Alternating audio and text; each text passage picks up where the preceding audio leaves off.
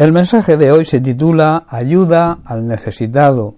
Hermanos, tanto material como espiritualmente, Dios nos llama a hacer el bien, a ayudar y a compartir con aquellos que lo necesitan.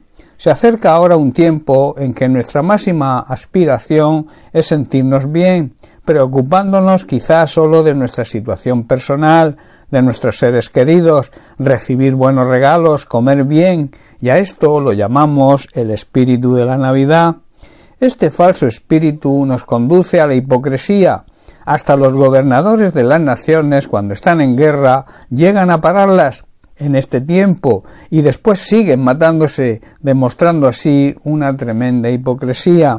También este falso espíritu nos conduce muchas veces a la injusticia del egoísmo, nos olvidamos de las personas necesitadas que reclaman nuestra ayuda material. Hay personas sin hogar, personas que duermen en la calle y que no tienen nada, ni siquiera nada para llevarse a la boca, y a nosotros nos sobra de todo.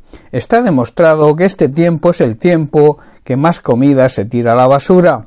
Y también otros muchos reclaman ayuda espiritual, muchas personas que quizá estos días les traigan recuerdos de tristeza, quizá la muerte de un ser querido y necesitan consuelo. La pregunta que se plantea es ¿podemos ayudar en un mundo lleno de tanta necesidad? Yo creo que sí, y no es que podamos, tenemos la obligación. Es un tiempo para que los verdaderos creyentes, la verdadera Iglesia de Jesucristo, ejerza su ministerio de ayuda a los necesitados.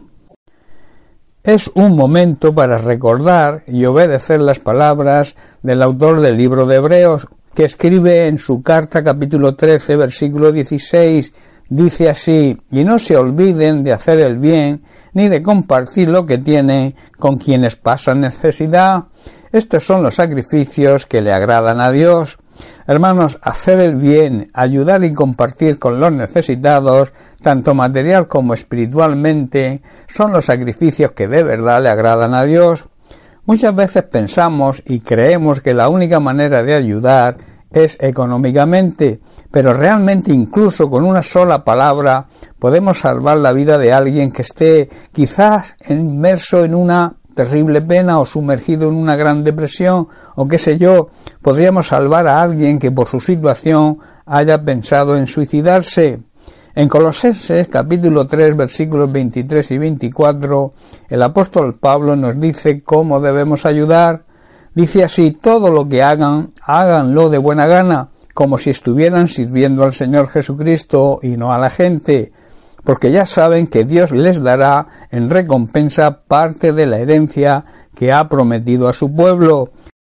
Y además el apóstol Pablo nos dice que debemos recordar que servimos a Cristo, que es nuestro verdadero dueño.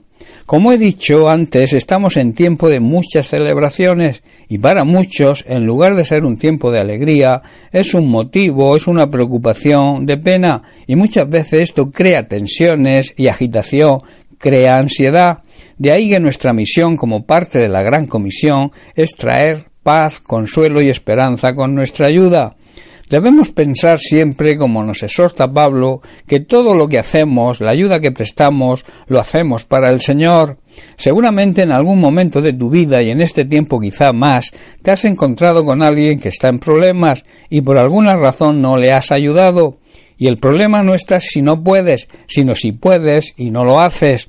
Yo creo sinceramente que todos los hijos de Dios en alguna medida podemos, porque Dios a sus hijos nos provee lo que necesitamos. En segunda de Corintios también Pablo en el capítulo 9 versículos 7 al 8 nos exhorta de la siguiente manera.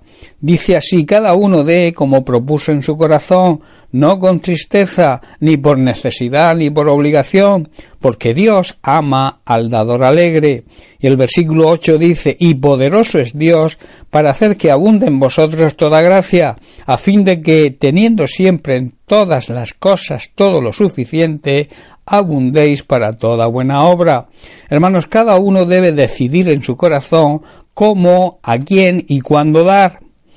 Y no debemos dar de mala gana, ni bajo presión, porque Dios ama a las personas que dan con gozo y con alegría.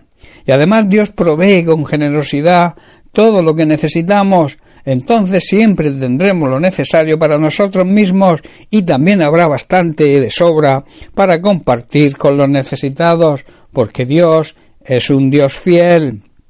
En Proverbios capítulo 3 versículos 27 al 28, Salomón escribe No te niegues a hacer el bien a quien es debido, cuando tuvieres poder para hacerlo. No digas a tu prójimo anda y vuelve mañana y mañana te daré, cuando tienes contigo que darle. Eh, Salomón está diciendo que no debemos negarnos a hacer un favor siempre que podamos hacerlo. Nunca digas te ayudaré mañana cuando puedas ayudarle hoy. De aquí viene el refrán que es apropiado para otras cosas, pero que es de aplicación también para la ayuda al necesitado, donde dice no dejes para mañana lo que puedas hacer hoy.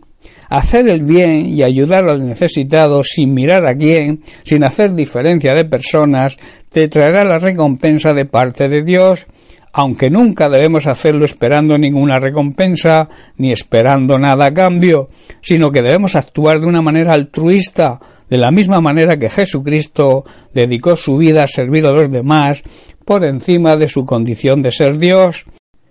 Recuerda, y quiero dejarte con esto, el verdadero espíritu que Jesucristo, el Hijo de Dios hecho hombre, trajo a esta tierra y el motivo de su nacimiento se basaron en hacer el bien y que nos ayudemos mutuamente y sobre todo a aquellos que más lo necesitan.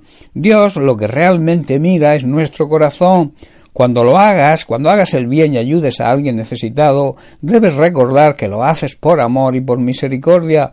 De esta manera estarás agradando a Dios y Dios te recompensará siempre que lo hagas con un corazón sincero. Bien, pues hasta aquí el mensaje de hoy. Que Dios te bendiga. Un abrazo.